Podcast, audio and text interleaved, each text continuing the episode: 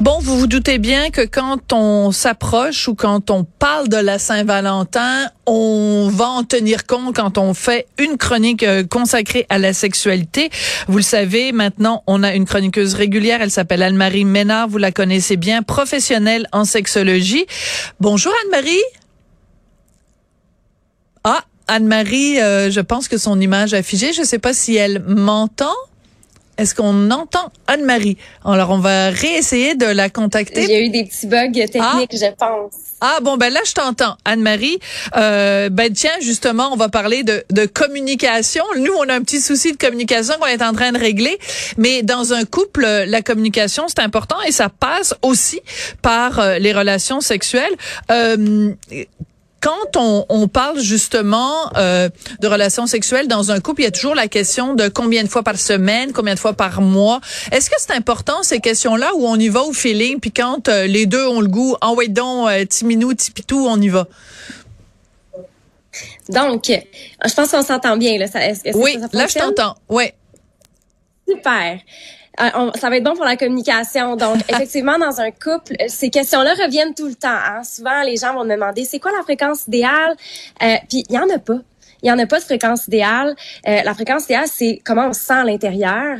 Il y a des gens qui ont plus de besoins physiologiques que d'autres. Il y en a qui ont des besoins psycho-affectifs qui vont aller combler à travers leur sexualité. Mais après ça, je pense qu'on peut peut-être redéfinir c'est quoi la sexualité? Ah, OK. Dans le sens que c'est pas forcément une relation complète, c'est pas forcément avec pénétration, c'est pas forcément si ça. Donc c'est ça peut prendre toutes sortes de formes. Exactement. Donc, c'est pas obligé d'inclure nécessairement les organes génitaux. Euh, c'est tout ce qui englobe la sphère intime, donc tout ce qui est, ce qui est sensualité, tout ce qui est, ce qui est touché, communication aussi, la façon dont on se parle, on peut se dire des mots doux. C'est une façon de reconnecter avec notre partenaire. Donc, pour moi, la sexualité, c'est pas juste une histoire d'organes génitaux. OK, très intéressant, puis très important en effet de le rappeler. Quand euh, tu disais tout à l'heure, bon, euh, c'est c'est chacun a ses ses préférences ou sa sa fréquence. Est-ce que c'est forcément les gars qui en veulent plus puis les filles qui en veulent moins? Est-ce que ça c'est un cliché, c'est un mythe ou c'est la réalité que les gars ont plus le goût plus souvent que les filles? Excellente question. C'est un mythe et j'adore ah déconstruire ce mythe. Ah oui, vraiment. Euh, il y a deux types de désirs dans la vie. il y a le désir spontané et il y a le désir réactif. Le désir spontané, c'est celui qu'on glorifie le plus. Hein. On, on, est assis sur le divan, on attend que ça nous tombe sur la tête. Ah, j'ai une envie qui monte. Euh, souvent, on s'attend à ça. Mais il y a le désir réactif aussi. Et le désir réactif, c'est quand les étoiles s'alignent. Donc, on a besoin d'un contexte, on a besoin de se sentir bien physiquement, mentalement. Peut-être qu'il y a du stress au travail qui on ramène à la maison. On a besoin d'être libre dans notre tête, dans notre corps. Et ce sont en majorité les femmes qui vont avoir un désir qui est réactif. C'est ce que les études vont démontrer. Donc, oui, les hommes ont du désir qui est plus spontané, mais ça ne veut pas dire qu'on en a moins. C'est tout simplement qu'on a besoin d'aligner les étoiles. Hmm. Il y a une scène très connue dans un film de Woody Allen et évidemment je me souviens plus du titre du film où tu as euh, un écran partagé, ce qu'on appelle un split screen, puis à gauche tu as le gars qui est avec sa psy et à droite tu la fille qui est avec sa psy. Et le gars dit à la psy "Ah, ma blonde, elle veut jamais faire l'amour" et tu la fille à droite de l'écran qui dit à son psy au même moment "Ah, mon chum, il veut tout le temps faire l'amour." et alors donc ça c'est c'est drôle parce que c'est un film de Woody Allen puis il est obsédé par le sexe là tout le monde le sait mais dans la réalité toi ce que tu vois dans tes des gens qui te consultent c'est pas ça la réalité.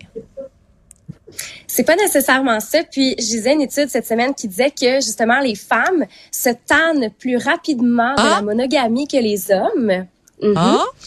Parce que il y a un impact sur le désir sexuel des femmes. La façon dont les hommes vont approcher les femmes en début de relation, souvent, il va y avoir un aspect de séduction qui s'estompe au fil du temps.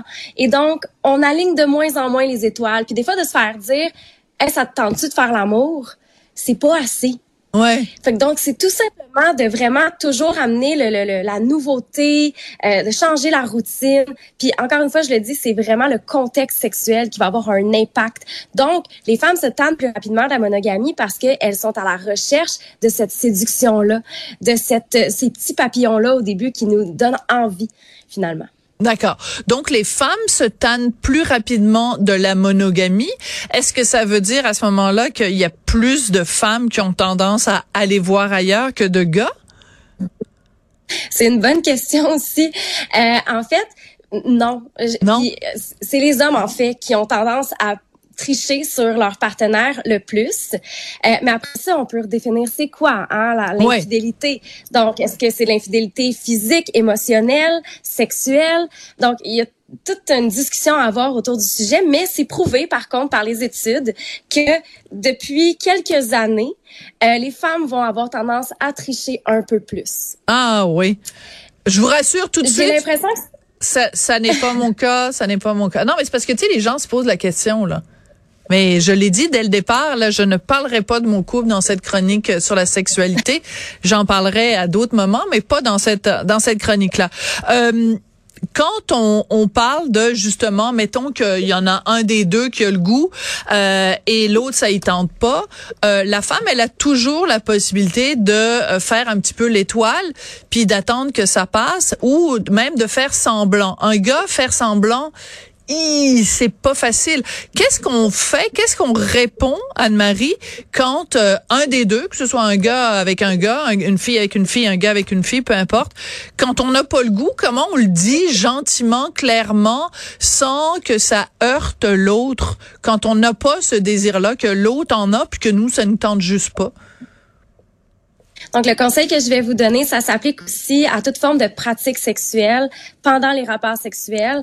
Euh, plutôt que de, de répondre avec euh, une négation, on va suggérer autre chose. Ah. Donc, hey, ce soir, j'ai pas envie de X, Y, Z, mais peut-être que ABC, ça me tente. OK. Donc, ça me tente pas de faire l'amour, mais on peut aller au centre d'achat. Non, OK, c'est une blague, Anne-Marie. Mais de proposer autre chose, c'est toujours d'aller dans le positif. Euh, puis c'est encourageant, surtout dans une pratique sexuelle. Si par exemple quelqu'un embrasse euh, son partenaire dans le cou, puis le partenaire déteste ça, plutôt que de dire ah j'aime pas ça, c'est je déteste. Peut-être de proposer, hey, j'adore quand tu m'embrasses, euh, je sais pas moi, sur le front. Ouais. Donc, de proposer autre chose, on est dans le positif, puis ça renforce les liens. Oui. Euh, quand on approche d'une date comme la Saint-Valentin, il y a énormément d'obligations. Tu sais, il faut aller au restaurant, faut les fleurs, faut le chocolat, faut si. Euh, comme si la journée du 14 février, c'était comme un incontournable, puis t'étais obligé de faire quelque chose de romantique. Cette pression-là, même si c'est pas nécessairement une pression sexuelle, ça peut être euh, très lourd dans un couple. Il y a plein de gens qui disent, ben là, on contrefiche de la date du, du 14 février. Est-ce que ça peut justement créer des tensions puis une baisse de la libido? Quand on dit ben faut cette journée-là que ce soit consacré à l'amour avec un grand A, ça peut faire, excuse-moi l'expression, mais ça peut faire débander aussi. Il y a beaucoup de pression effectivement autour de cette journée-là. Puis, je pense que oui, ça peut créer des tensions dans un couple, dans une relation. Je pense qu'il faut peut-être euh, discuter de nos attentes parce que plus on a d'attentes, plus on se donne l'espace pour la déception. Donc, je pense qu'il faut simplement s'asseoir ensemble, discuter peut-être de nos attentes. Puis, si c'est important pour votre partenaire que ce n'est pas pour vous, peut-être de considérer justement l'importance que ça peut et à la fin de la journée, le 14 février, ça devrait être 365 jours par année. Ça, c'est totalement vrai. Je suis entièrement d'accord avec toi. Euh, tu dis, euh, puis c'est quelque chose évidemment qui revient tout le temps. La communication, c'est important, c'est important d'en parler. Euh, des fois, les gens trouvent pas les mots. Tu sais, des fois, le vocabulaire relié à la sexualité, euh, les gens hésitent à utiliser les bons mots. Tu sais, ils vont dire un oui oui, un wawa, un machin. Tu sais, au lieu de dire un pénis, une vulve, euh, l'anus, peu importe tout cas, c'est d'utiliser les bons mots. Comment on fait pour développer ce vocabulaire-là? Sans que ce soit non plus clinique? On n'a pas envie de...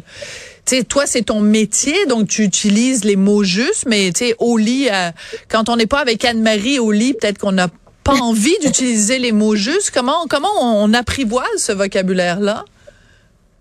Souvent, les gens, quand ils sont en relation, vont parler de sexe quand ça va mal. Ah, Donc, très intéressant. le conseil que je donne, c'est d'en parler d'emblée. Hmm. C'est une sphère qui est toute comme les autres sphères. Donc, si vous êtes habitué de parler de sexualité ensemble, ça va se faire naturellement. Puis après ça, quand il va y avoir des, des problématiques ou des choses à euh, adresser, ben, ça va devenir beaucoup plus facile d'utiliser le, vocabulaire adapté euh, à la problématique qu'on veut discuter. Ben, écoute, c'est intéressant, Anne-Marie, parce que c'est un peu comme l'argent. Si on parle jamais d'argent puis qu'on en parle seulement quand ça va mal, on se trouve complètement euh, dépourvu. Donc, euh, parlons-en ouvertement. Puis, c'est encore une fois un parallèle à faire entre l'argent et le sexe. Anne-Marie, ce sont de précieux conseils. Merci beaucoup, Anne-Marie Ménard. On te retrouve euh, comme chaque semaine pour très bientôt pour une autre chronique consacrée à la sexualité. Merci, Anne-Marie. Merci. Bon week-end.